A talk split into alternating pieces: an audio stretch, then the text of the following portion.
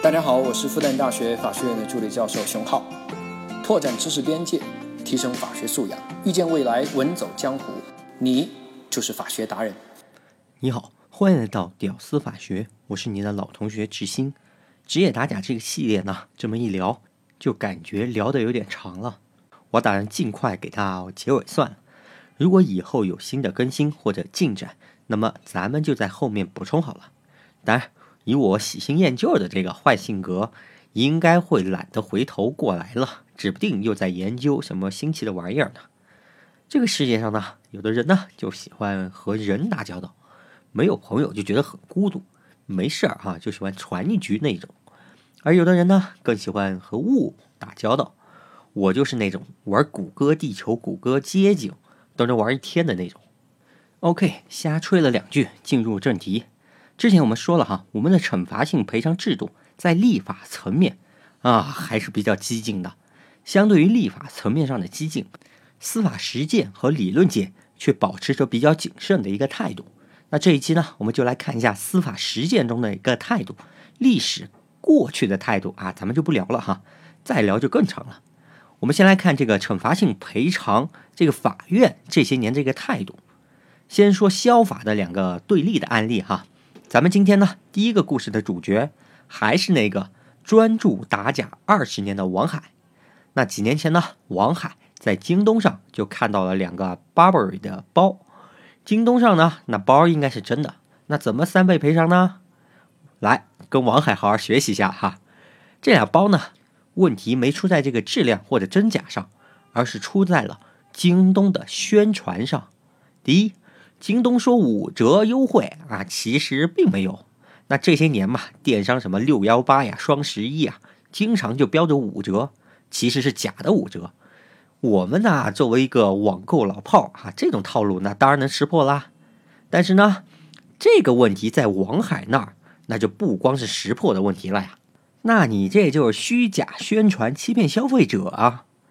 第二，京东在介绍这个包的时候呢，就说这包哈。Burberry，英国国宝级品牌，一百多年历史，最能代表英国气质，最能体现英伦风范等等之类的宣传。那这种类似的宣传哈，我们也见怪不怪了。但在王海那儿，嗯，又不行啦。不好意思啊，你这哈违反广告法第七条，广告当中不能使用国家级、最高级、最佳、最能等等之类的用语。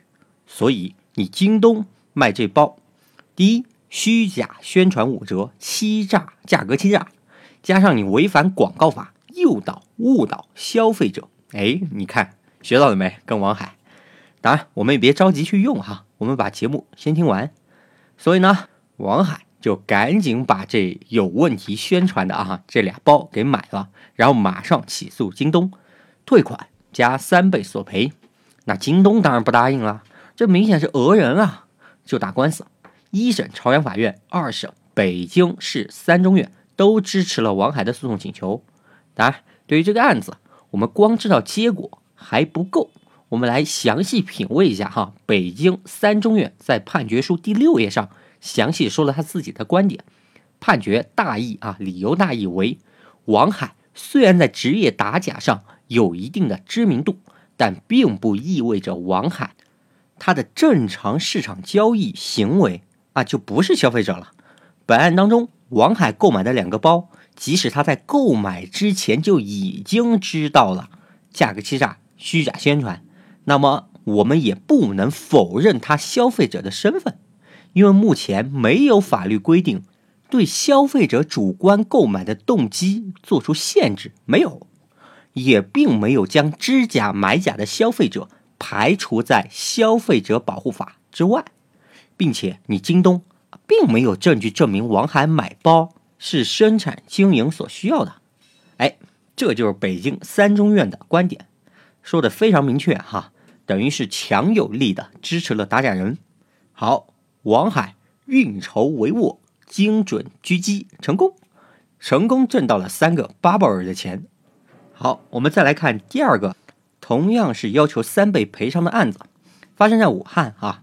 曲某某在网上呢就看到了一副天然淡水珍珠项链，这曲某某哈，他是内行，他一看就知道这珍珠项链的这个珍珠，它是人工养殖的，根本就不是什么天然的。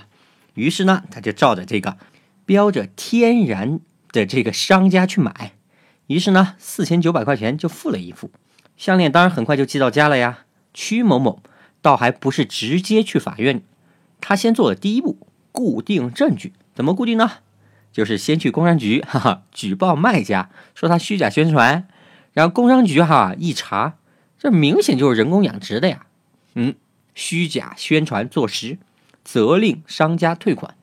那武汉的屈某某呢，就把这个虚假宣传啊、欺诈消费者证据坐实以后呢，马上就把卖家起诉到了法院，要求三倍赔偿。那官司呢，一路打到了武汉中院，但最后的结果却是驳回了。原告曲某某的诉讼请求，你看都有工商局的证据了，还是驳回了啊？当然，我们知道判决结果的同时，还是要看武汉中院的这个理由。武汉中院认为，本案当中曲某某他没有被欺诈到，你原告购买之前你就明确的知道了，这就是人工养殖的啦，知假买假不认为是被欺诈了，也就是说，商家。虚假宣传并没有导致你买家认知错误，更没有因果关系。另外呢，消法保护的是消费者，那这个立法目的非常明确哈。原告你打假牟利的行为与消法立法目的不相符合，并且曲某某的行为系明显的违反了民法的最基本的原则——诚实信用原则。综上，驳回原告诉讼请求。哎，有意思了哈，两边各得一分。你看这两个案例哈，案情相似，但判决结果、判决理由啊，假设我们调皮，我们给它对调一下，你会发现，哈哈，这两个判决理由交换以后，那还是完全没毛病啊，理由都非常充分充足。所以啊，到这儿，我不知道你有没有啊，隐约有种感觉，那就是这些法官哈。他们是先把支持啊还是不支持啊这个结论先定好，然后再来找理由来支持自己的判决。而且呢，他们的判决已经不是依据法律了，其实哈已经是依据我们认为做出如下判决，是不是有点细思极恐啊？当然，这也不能让法院全背这个。非依法判案的锅啊，因为法条实在是笼统，而用于实操的指导这个司法解释什么的啊，也完全没有，非常尴尬。好，这期节目我们就先说到这儿啊。如果节目觉得不够听，也欢迎添加我的微信：一九九九五九四四六七七一九九九五九四四六七七。我们升级后的付费专辑和社群也在持续的更新当中。好的，能听到最后的都是真爱。我是志新，我们下期再见。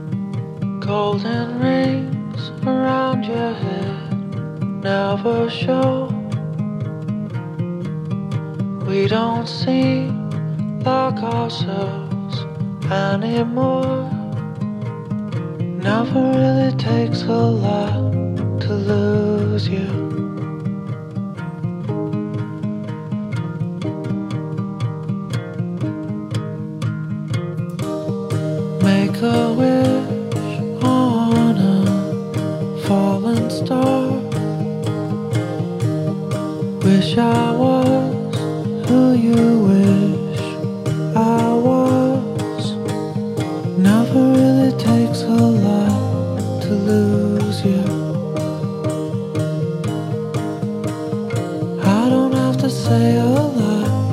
the little